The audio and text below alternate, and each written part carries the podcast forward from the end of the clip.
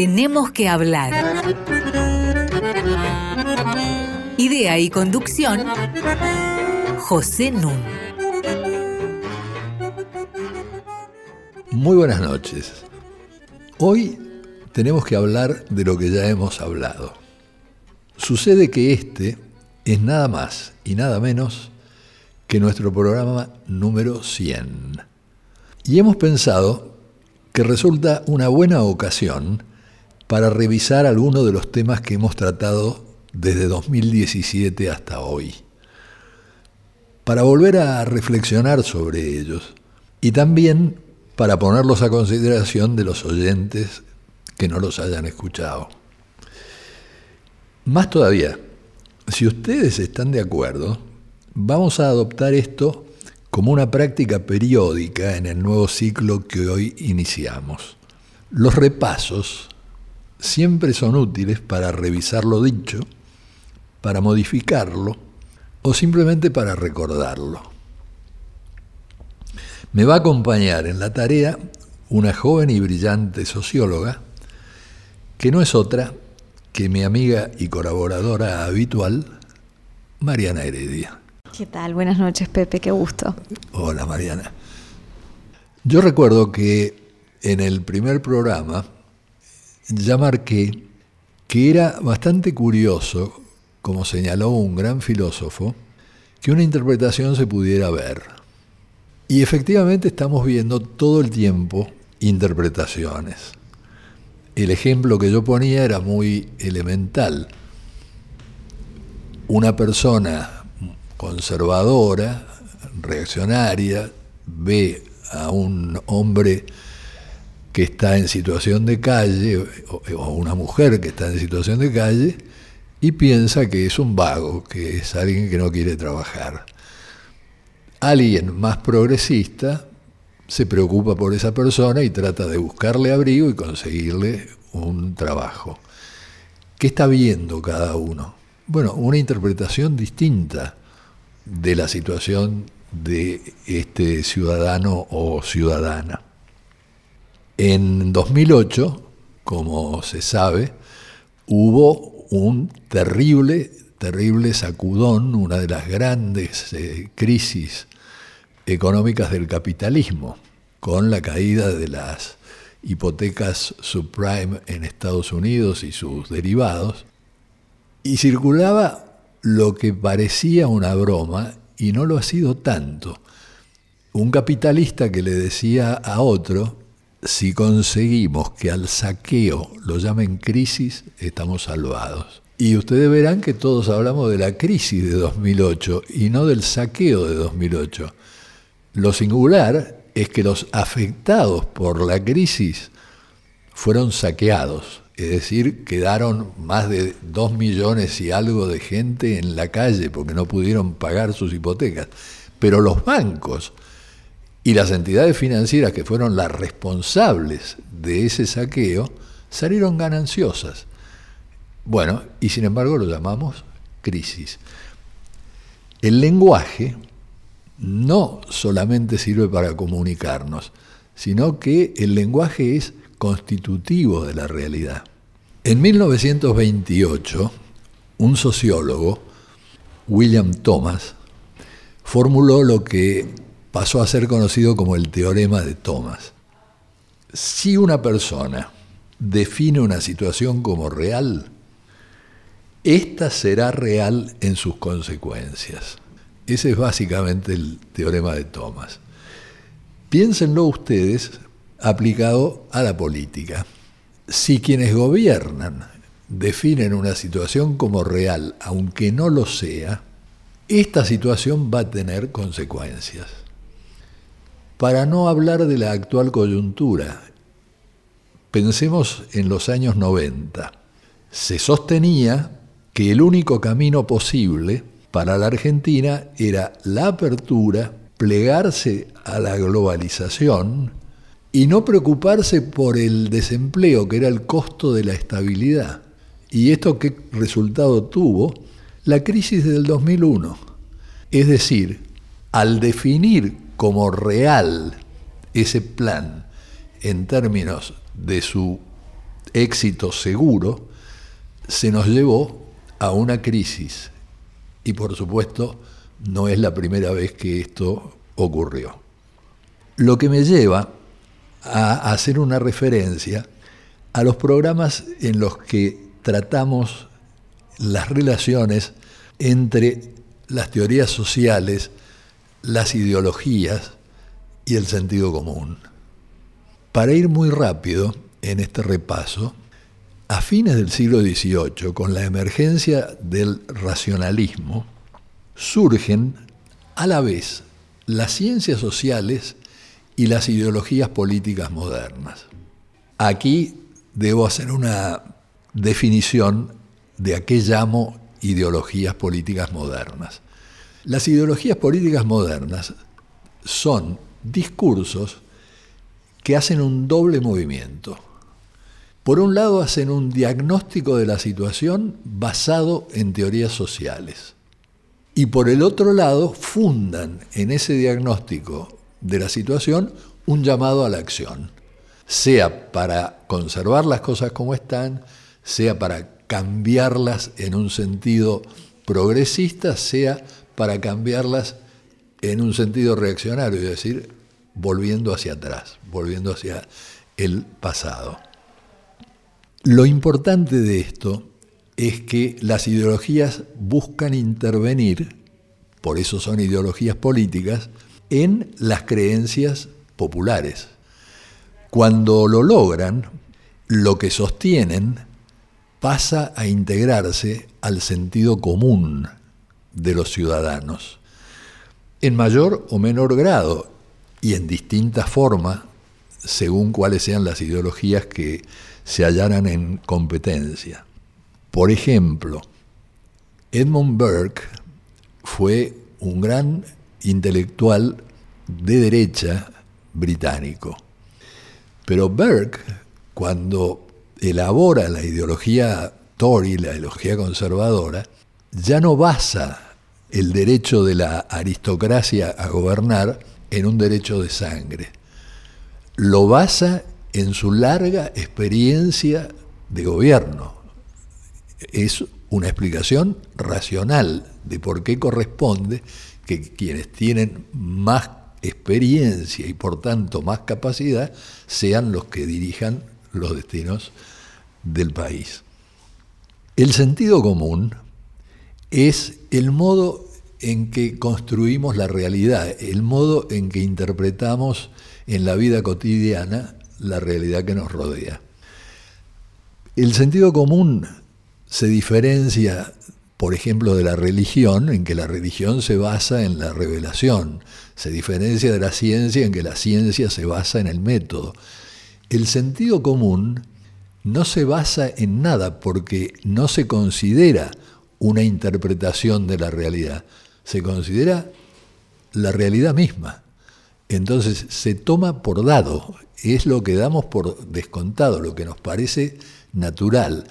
Va desde el hecho que supongamos que una silla no se va a caer cuando nos sentamos, hasta creer, por ejemplo, que si nos comportamos como es debido, el patrón nos va a remunerar de manera justa. O al revés, que aunque nos comportemos como sea debido, el patrón siempre nos va a explotar. Este es el sentido común cotidiano al que me estoy refiriendo. Y me estoy refiriendo a él especialmente en este momento, porque la tendencia del sentido común es a ser muy dogmático, muy conservador, porque cuesta mucho trabajo adquirir nuevos conocimientos para quienes no están militando en política, para quienes no están realizando tareas eh, que los conduzcan a pensar por sí mismos la realidad, a informarse, a educarse. Bueno, todo esto es dificultoso y hace que la gente se aferre a lo que ha adquirido y sea muy difícil el tan cacareado cambio cultural. Hay un soporte que va de la mano de esto que estoy contando y que es la emergencia de los partidos políticos modernos. Ese es el soporte de las ideologías que se conectan con el sentido común a través de la polea de transmisión de la militancia. Los partidos políticos han evolucionado, primero fueron partidos de notables, como en la época de Edmund Burke a la que me vengo de referir. Después fueron partidos de masas y finalmente se han convertido cada vez más en partidos personalistas. Las redes sociales, la revolución informática de los últimos 20 años ha jugado un papel crucial en esto. Pero ya los medios de masa habían intervenido. Porque si a las 6 de la mañana lo llaman a un dirigente político para pedirle su opinión sobre lo que está sucediendo, no tiene tiempo de convocar al consejo del partido para formar una opinión colectiva como ocurría antes. Va a dar su opinión, va a decir lo que a, él o a ella les parece. El sentido común tiene desde luego una heterogeneidad enorme en su conformación, porque refleja lo que hemos vivido desde chicos, la familia en que nacimos, la iglesia a la que hemos asistido, la escuela a la que concurrimos o no concurrimos, los amigos, todo esto va acumulando conocimientos, máximas, principios, tesis, que ni nos damos cuenta que son tales. ¿Y configuran qué? Configuran un gran caudal que puede ser aparentemente contradictorio. El ejemplo que dimos en uno de los programas es bastante revelador, me parece a mí. Hay una máxima que dice que al que madruga Dios lo ayuda. Y hay otra que dice, no por mucho madrugar se amanece más temprano.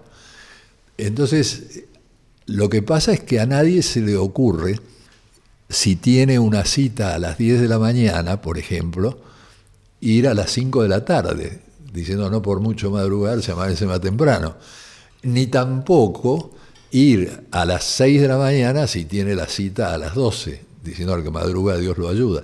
Es decir, las prácticas de razonamiento de sentido común seleccionan de ese gran caudal de conocimientos lo que aplican a cada caso. Y el trabajo del activista político es tratar de hacer nudos distintos, de cambiar estas prácticas de razonamiento de sentido común. Y ya vamos a referirnos en el próximo bloque un poco más en detalle a esto. Y vamos a hablar del papel de los expertos, tema especialidad de Mariana Heredia. Ahora vamos a abrir una pausa musical. Y hoy hemos convocado a una señora de Nashville, Tennessee, octogenaria, y que toca el piano de manera fascinante. Vamos a oírla con su trío.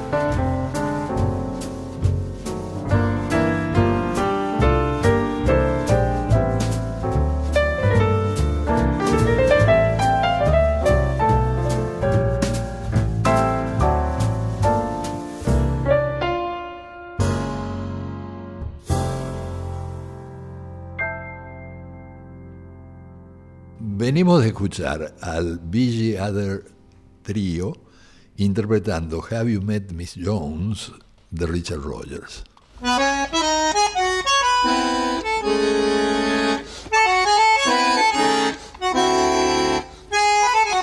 Seguimos con José Nun. Estamos con Mariana Heredia repasando temas que han sido abordados a lo largo de los 99 programas que ya llevamos. Quería hacer una referencia antes de darle la palabra a Mariana en la conversación. Es muy famoso un educador eh, brasileño que se llamó Paulo Freire. Y Paulo Freire se hizo muy famoso porque revolucionó la manera de alfabetizar a la gente. Para alfabetizar a la gente, en vez de darles el MA, MA, mamá, etc., Pablo Freire tomaba palabras que se vinculaban con el quehacer cotidiano de la gente, es decir, palabras que estaban en su sentido común. Y a partir de ahí mostraba que en una semana o dos semanas alfabetizaba. Esto se volvió un problema político muy grave en Brasil porque en esa época, gobierno de Joao Goulart, los analfabetos no votaban. Entonces, al alfabetizar en el nordeste, en seis meses incorporó millones de votantes nuevos y fue una de las causas del golpe militar. Pero los militares hicieron una picardía que no llevaron adelante, por una razón obvia, que no querían alfabetizar a la gente. Pero pusieron a prueba esto, porque Freire hablaba de sufrimiento, miseria, explotación, y con esto les enseñaba las palabras. Los militares empezaron a hablar de otra cosa, obediencia, respeto, autoridad, y también la gente aprendía porque también eran palabras que hacían a su repertorio cotidiano. De ahí la importancia de estos temas a, que nos estamos refiriendo y sobre los que vamos a seguir conversando, sobre todo porque hay algo que se ha instalado como obvio y que en el Renacimiento se tendía a personificar las ideas, como conversamos en un programa anterior. Y emergieron ahí dos personajes que se han convertido en palabras de la Real Academia, del diccionario de la Real Academia, don Penseque y don Creíque. Es decir, cuando se hace el ridículo, por ejemplo, de decir con un INDEC eh, intervenido que la pobreza en Argentina era inferior al 5%, y entonces se afirma que los pobres en Argentina son una cantidad menor de lo que son en Alemania. Y bueno, después es la impunidad, porque dice, ah, yo pensé que era así. Es el pensé que, ¿no? O yo creí que la inflación la íbamos a poder derrotar en seis meses. O yo creí que los argentinos éramos imparables. De ahí una máxima española que es Don Penseque y Don Creíque son primos hermanos de Don Tonteque. Pero las consecuencias generalmente no las paga el que emitió la tontería si está en un lugar de poder.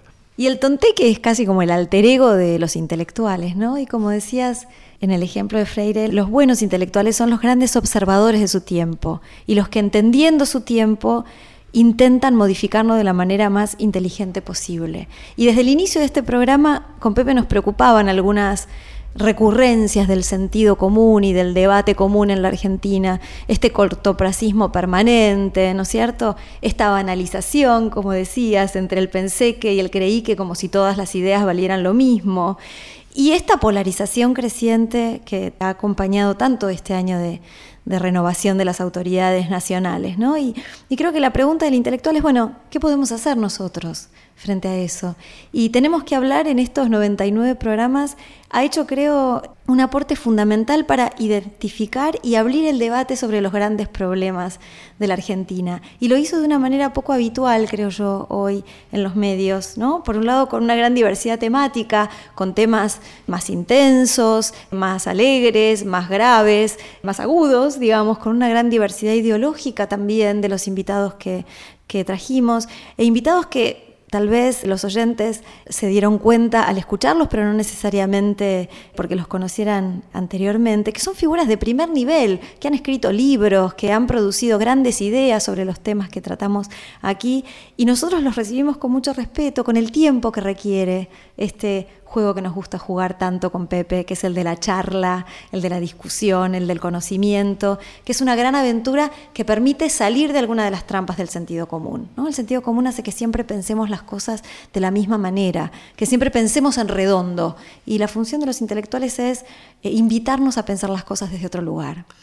Ahora, vos sos la autora de un libro eh, muy importante acerca del el papel que juegan los expertos pero con una salvedad. A mí me gustaría que expliques la tesis principal del libro para después conversar sobre la salvedad que tenemos que hacer. El libro se llama Cuando los economistas alcanzaron el poder y su subtítulo es O de cómo se construyó la confianza en los expertos. Y hay que tener un recaudo importante, que es que no de todos los expertos, porque como bien saben los argentinos, no le tenemos confianza a todos los expertos, ni escuchamos a la diversidad de expertos que pasaron, por ejemplo, por Tenemos que hablar. Los economistas que este, atraviesan los programas de televisión, las radios, este, todas las redes sociales, se han convertido casi en la única figura del experto. Y eso es algo que es muy preocupante. Y eso viene de mediados de los 70, ¿no es cierto? Del Rodrigazo. Es interesante porque la inflación es un personaje que acompaña a los argentinos desde la década de los 50, pero se volvió un problema de expertos recién durante la dictadura, la última dictadura militar. Exactamente. Y antes los que sabían de todo eran los arquitectos, eh, todavía antes eran los abogados. Bueno, ahora son los economistas y realmente tienen un conocimiento muy limitado y generalmente muy sesgado. Y es increíble, llegan hasta ser payadas ahora. ¿No? Es, digo, en el momento en el que yo escribí el libro, todavía la figura de economista estaba asociada a Caballo, a La Baña, a Surruil, pero ahora hay economistas que hacen payadas en contra de la intervención del Estado, digamos, que tienen intervenciones caricaturescas, realmente, que hacen monólogos que van a, bailes. Que van a bailes, promoviendo que los estados sean cada vez menos solidarios y se preocupen cada vez menos por la integración social. Eh, lo importante es lo que marcaba este, Mariana, que los expertos son imprescindibles. Es decir, que los expertos, por ejemplo, en el estudio de la pobreza, en el estudio de otros problemas sociales, son absolutamente necesarios, que justamente una gran carencia de la Argentina es una burocracia sólida, profesional, ¿no es cierto?, y dotada de todos los recursos técnicos e intelectuales necesarios. Pero el experto del cual el libro habla es precisamente este economista erigido en la figura rectora, ¿no es cierto? y que muchas veces reclamando el recorte de los gastos públicos terminó quitando el espacio a otros expertos. Los expertos, como decía Pepe, en salud, en educación, en infraestructura, en planificación, que velan por cómo tomar medidas que nos acerquen al progreso y a un progreso donde entremos todos. De aquí vamos a hacer un puente.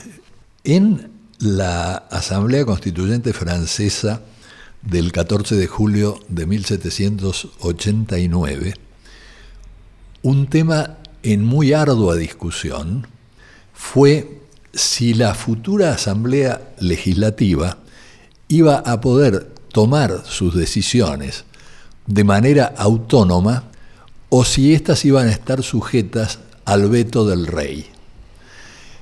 Se ubicaron a la derecha del estrado presidencial de la Asamblea Constituyente los que sostenían que el rey debía tener derecho de veto y a la izquierda los que sostenían que no, que la Asamblea Legislativa debía ser autónoma.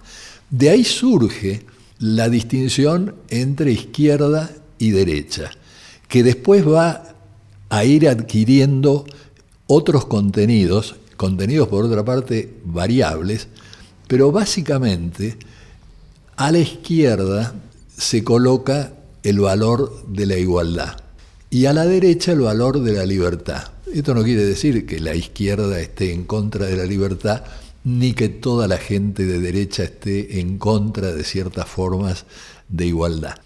De esto nos vamos a ocupar en el próximo bloque. Escuchémosla a Busy Other.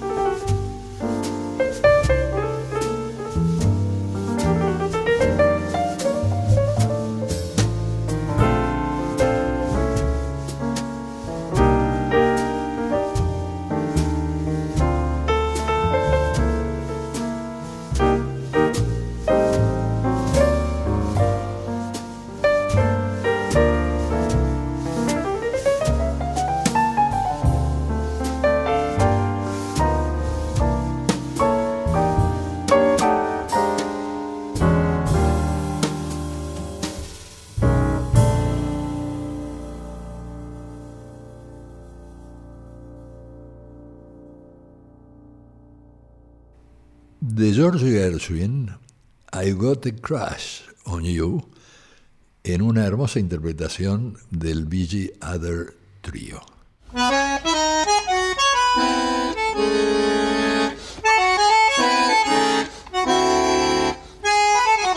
Seguimos con José Nun. Tenemos que hablar arroba radionacional.gov.ar para que se comuniquen con nosotros. Y para bajar cualquiera de nuestros 99 programas, entren por favor a la página web de la radio www.radionacional.com.ar barra podcasts. Hay una distinción que debe introducir, a mi juicio, lo que vamos a comentar ahora sobre el tema tan crucial de la desigualdad en la Argentina y en el mundo. Y es la distinción entre valores y escalas de valores. Digo, una cosa es decir, yo defiendo la igualdad, y otra cosa es decir, bueno, yo defiendo la libertad, defiendo la igualdad, pero en, mi escala de valores la igualdad es una precondición para la libertad. Y no puede haber ningún valor que se absolutice, porque el valor de la igualdad absoluta es un imposible y conduce a la uniformidad, que es la crítica que hace la derecha a la izquierda, igualando igualdad con uniformidad. Se trata de abolir tanto los privilegios como la falta de privilegios. Es absurdo hablar en términos de igualdad de oportunidades cuando unos han tenido una elevada educación y otros una educación muy pobre, muy mediocre. Cuando unos tienen relaciones que los apoyan y otros están totalmente desprovistos de contactos. Entonces, hablar de igualdad de oportunidades es una farsa. De lo que se trata es de luchar por la igualdad de condiciones. Y la igualdad tampoco es igual a la equidad, salvo en un sentido. La equidad horizontal significa, por ejemplo, que hombres y mujeres tengan las mismas oportunidades en el mercado de trabajo. Esa es la equidad horizontal. Esto no tiene nada que ver con la desigualdad que puedan soportar tanto hombres como mujeres. Lo que sería sinónimo de igualdad sería la equidad vertical, es decir, que haya cada vez menos diferencias entre los que más tienen y los que menos tienen, que es exactamente lo que no está ocurriendo en el mundo. Nosotros en un programa mencionamos la situación de Gran Bretaña. El Premio Nobel de Economía del año 2015 lo ganó un escocés que enseña en Princeton y que se llama Angus Deaton. Angus Deaton fue contratado por el Instituto de Estudios Fiscales inglés para hacer un estudio sobre la desigualdad en Inglaterra. Al cabo del primer año publicó un informe y el informe es terrible y entonces dice esto es una burla a la democracia. No puede haber una democracia que funcione en estas condiciones. Solamente funciona el capitalismo para los ejecutivos y los accionistas. Y da datos notables porque dice, en el año 1998, el salario medio de los ejecutivos era 47 veces el salario medio de la sociedad. En el año 2018 es 145 veces superior al salario medio de la sociedad. Peor todavía, hay zonas ricas y zonas pobres, y él descubre que en las zonas pobres la expectativa de vida es 10 años menor que en las zonas ricas. Es decir, está directamente en juego. Dentro de Inglaterra. Dentro de Inglaterra, estamos hablando de Inglaterra, pero si querés peor todavía, hablemos de Estados Unidos. Estados Unidos que es el país bandera, digamos que Gran Bretaña es la quinta economía del mundo, bueno, Estados Unidos se presenta como la primera economía del mundo. Desde 1978 hasta hoy, los salarios de los ejecutivos aumentaron 940 veces. El salario medio aumentó 12 veces. Bueno, fíjense ustedes la terrible discrepancia. Si lo comparamos con los datos de Angus Deaton para Gran Bretaña, en 1965 la diferencia entre ejecutivos y trabajadores medios era de 20 a 1. En 1989 de 58 a 1. Y en 2018 de 278 a 1. En Gran Bretaña era 145. En Estados Unidos es 278. Para los que estén interesados en este trabajo, Fondo de Cultura Económica publicó El Gran Escape, que es un libro precioso donde Ditton muestra cómo a través del desarrollo de las instituciones de bienestar el hombre logró vencer al dolor y a prolongar muchísimo la vida sobre todo gracias a los avances de la medicina. Exacto, ¿no? Y de la que sabemos que no disfruta toda la población por igual, ni mucho menos. De hecho, es algo que él pone de manifiesto, ¿no? Cómo hay una diferencia importante entre los países occidentales desarrollados y el resto del mundo, pero cómo esas brechas se van achicando, ¿no? En la medida en que se invierte en políticas sanitarias y en mejoras en las condiciones de vida. La cuestión es que hoy en día está surgiendo ya un problema que preocupa a los propios ejecutivos de estos países desarrollados. Por ejemplo, una encuesta Gallup de 2018 para Estados Unidos muestra que más del 50% de los jóvenes rechazan al capitalismo. Una encuesta que hizo la Reserva Federal en 2017 mostró que cerca del 50% de la población no tenía un ahorro de 400 dólares para una emergencia. Lo pusieron como, como pauta, ¿no es cierto?, para mostrar en un país tan rico la situación de la mitad de la población. Tom Wilson es el presidente de la Cámara de Comercio de Estados Unidos. Reúne a más de 3 millones de empresas y ha sacado hace poco un artículo en el New York Times que se titula Salvemos al capitalismo pagándole más a la gente. Es una preocupación muy importante porque el 56% de los encuestados consideran que la prioridad absoluta es crear empleos. Es decir, un 50% más de los que consideran que lo importante es ganar plata. Es que dijimos, Pepe, en muchos programas que la desigualdad no es ni un problema nuevo en la Argentina, porque está en la región más desigual del mundo, ni un problema en el que esté sola, porque todos los países, incluso los países más desarrollados, como decías, están experimentando un agravamiento de las desigualdades. Exactamente. Y es cierto también que hay novedades, porque como vos bien planteas en un artículo que va a publicarse pronto, una de las características del capitalismo de hoy, que ya podía visorar Marx en su momento, es que se están reemplazando mucha mano de obra. Entonces el trabajo, que era el operador fundamental de la integración, de la adquisición de ingresos para poder entonces en las grandes ciudades sobrevivir, dejó de ser una chance para todos. Bueno, vamos a cerrar este bloque con una anécdota. Hace años, Walter Reuter, que fue un famoso dirigente sindical en Estados Unidos, fue invitado a visitar una planta de Ford en Cleveland. Y entonces le mostraban las nuevas máquinas que habían incorporado. Y un ejecutivo le quiso hacer una broma y le dijo, ¿cómo van a hacer para cobrarle a estas máquinas la cuota sindical? Y entonces Reuter lo miró y le dijo, ¿y cómo van a hacer para que compren auto Ford? Sigamos escuchando a Billy Adair. you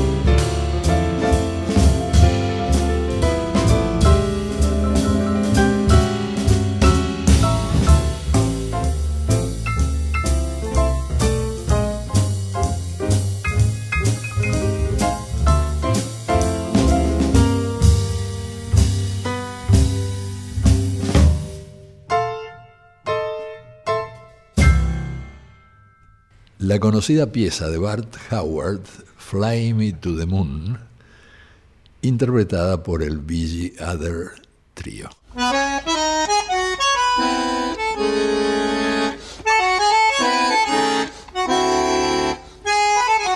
Seguimos con José Nun. Continuamos repasando con Mariana Heredia algunos hitos en el camino recorrido. Hay uno que yo quiero destacar muy especialmente. Tuvimos varias veces como invitado en este programa a Agustín Salvia, que es ciertamente el mayor especialista en problemas de pobreza que tenemos en el país en este momento. Lo importante que quiero marcar es que él explicó cómo está definiendo la pobreza, no fijándose exclusivamente en el ingreso, sino haciendo referencia a los derechos humanos. Y dijo que utilizaba seis criterios de derechos humanos para definir la pobreza. Uno, tener un trabajo digno y en blanco. Dos, tener una alimentación adecuada y salud tanto física como psíquica. Tres, una vivienda decente, con sanitarios, sin hacinamiento. Cuatro, un medio ambiente sano, sin contaminación. Cinco, una educación que tenga una cobertura universal, tanto en términos de cantidad como de calidad. Y sexto, disponer de servicios básicos, electricidad, calefacción, drenaje, etc. Y los cálculos del Observatorio Social de la Universidad Católica Argentina que él dirige revelan que de un derecho de estos que vengo de mencionar carece el 64% de la población. De dos o más carece el 45% de la población y de tres o más carece el 34% de la población. La observación es que me parece un reduccionismo decir que en las recientes votaciones de las PASO primó el voto económico. Yo creo que en muchos sectores lo que primó, sin saber nombrarlo de este modo, fue una reacción contra el avasallamiento de sus derechos humanos y eso creo que se debe tener en debida consideración. Abril de 2019, comparado con el año pasado, el 32% de la población ha sido considerada pobre, juzgada por simplemente el ingreso, y esto ha significado un aumento del 7% respecto a 2018. Es decir, cerca de 2 millones de argentinos cayeron en la pobreza. Más del 50% reside en los 24 partidos del conurbano. Entonces no hay tantas cosas de las cuales sorprenderse. Sí de que no se tomen medidas de largo plazo para cambiar esta situación. Introducís un tema, Pepe, que es eh, prioritario, ¿no? que es la relación entre desigualdad y democracia. ¿Cómo podemos vivir en sociedades que se dicen democráticas cuando un tercio o más de la población vive privaciones que, como decía, son privaciones casi medievales? ¿No? No hay gente que no tiene alfabetización digital o que no tiene las herramientas para reconvertirse en un mercado de trabajo cada vez más exigente. Es gente que no tiene un techo donde dormir o la manera de alimentarse con los nutrientes indispensables para tener una vida sana. Entonces, es un, realmente estamos sentados arriba de una bomba que tenemos que contribuir a, detener, ¿no? a, a resolver. Eh, y creo que para eso tenemos ya algunas lecciones que hemos ido trayendo en el, en el, programa. Una es que hay mucho prejuicio sobre quiénes son los pobres. Hay muchos trabajadores pobres. Hay muchos pobres intermitentes, porque lo que caracteriza hoy muchas veces el ingreso de los jóvenes y de los jóvenes más pobres al trabajo es que ocupan posiciones transitorias, precarias, sin derechos, ¿no es cierto? Muchas son jóvenes madres que efectivamente, por suerte en Argentina adquieren el derecho de percibir la asignación universal por hijo, pero que de ninguna manera tienen más hijos por eso. Está demostrado en todos los estudios que se han hecho, primero que los montos de la asignación son mínimos y después que las tasas de natalidad en Argentina están decreciendo en todos los sectores sociales. ¿no? Entonces, ¿cómo poder recuperar la experiencia de estos años? Ahí tenés un ejemplo de sentido común. La resistencia del sentido común a incorporar estas evidencias. Y que es algo que impide seguir avanzando en la integración y en la democracia, que requiere de esa integración social. Si no, es una bomba de tiempo. Y por cierto, cuando uno está hablando de desigualdad, está implicando también a los que más tienen, porque hay sectores que han ganado muchísimo, no solamente en este cuatrienio, sino desde hace años que vienen ganando eh, sostenidamente. Por ejemplo, ganan los ejecutivos de grandes empresas, gana la clase media dolarizada, que viene siendo la clase media de nivel más elevado. Ganan las corporaciones financieras, los bancos, las grandes empresas exportadoras. Digo, hay sectores muy ricos y que están muy contentos con las cosas como han venido siendo. Y al mismo tiempo están contentos de una manera cortoplacista. Yo creo que dentro de esos sectores debería también desarrollarse la convicción de que en un país donde hay cada vez más pobres, también hay cada vez más inseguridad, cada vez más insatisfacción, cada vez más vulnerabilidad porque hay algo también de la historia argentina reciente que muestra que vamos de un lado para el otro con grandes volantazos y que eso termina perjudicando a las mayorías, incluso a aquellos que circunstancialmente pueden beneficiarse. Bueno, Luis Almagro, que es el presidente de la Organización de Estados Americanos, viene de decir que en América Latina en su conjunto, los datos de Latino Barómetro de 2018 muestran que nunca la insatisfacción con la democracia ha sido tan alta. Para decirlo de otra manera, están satisfechos con la democracia un 24% de los encuestados, cuando hace unos años la cifra era del 44%. Recién mencionabas cifras de satisfacción o insatisfacción con el capitalismo, pero lo, que es cierto es que el capitalismo obliga a la gente a comprometerse aún cuando no lo quiera. Quiero decir, muchos de los que buscan trabajo hoy en esos trabajos precarios terminan formando parte del capitalismo porque necesitan sobrevivir. El caso de la democracia es bien distinto. La democracia, en cambio, es un régimen inestable, ¿no? Amenazado por los conflictos y su escalada. Entonces, con más razón hay que atender a cuando los ciudadanos se declaran insatisfechos con sus instituciones republicanas y democráticas. Bueno, solamente el 5% de la población de América Latina cree que vive en una democracia plena. Y esto lleva directamente al tema de los ciudadanos, de la ciudadanía plena. Para la ciudadanía plena se requiere, y lo hemos marcado muchas veces, no solamente tener determinadas preferencias, sino saber cómo se llegaron a formar esas preferencias. Es decir, si es eh, una ciudadanía formada por personas que tienen que ganarse la vida con varios trabajos, que llegan exhaustos a sus casas, que no tienen ni siquiera tiempo de escuchar noticias. Entonces, por ahí les llegan informaciones boca a boca que no tiene capacidad para discutir o reflexionar sobre ellas no capacidad en términos individuales porque le falte talento, sino capacidad material de hacerlo. Bueno, en esas condiciones, hablar de democracia es realmente una exageración en los términos.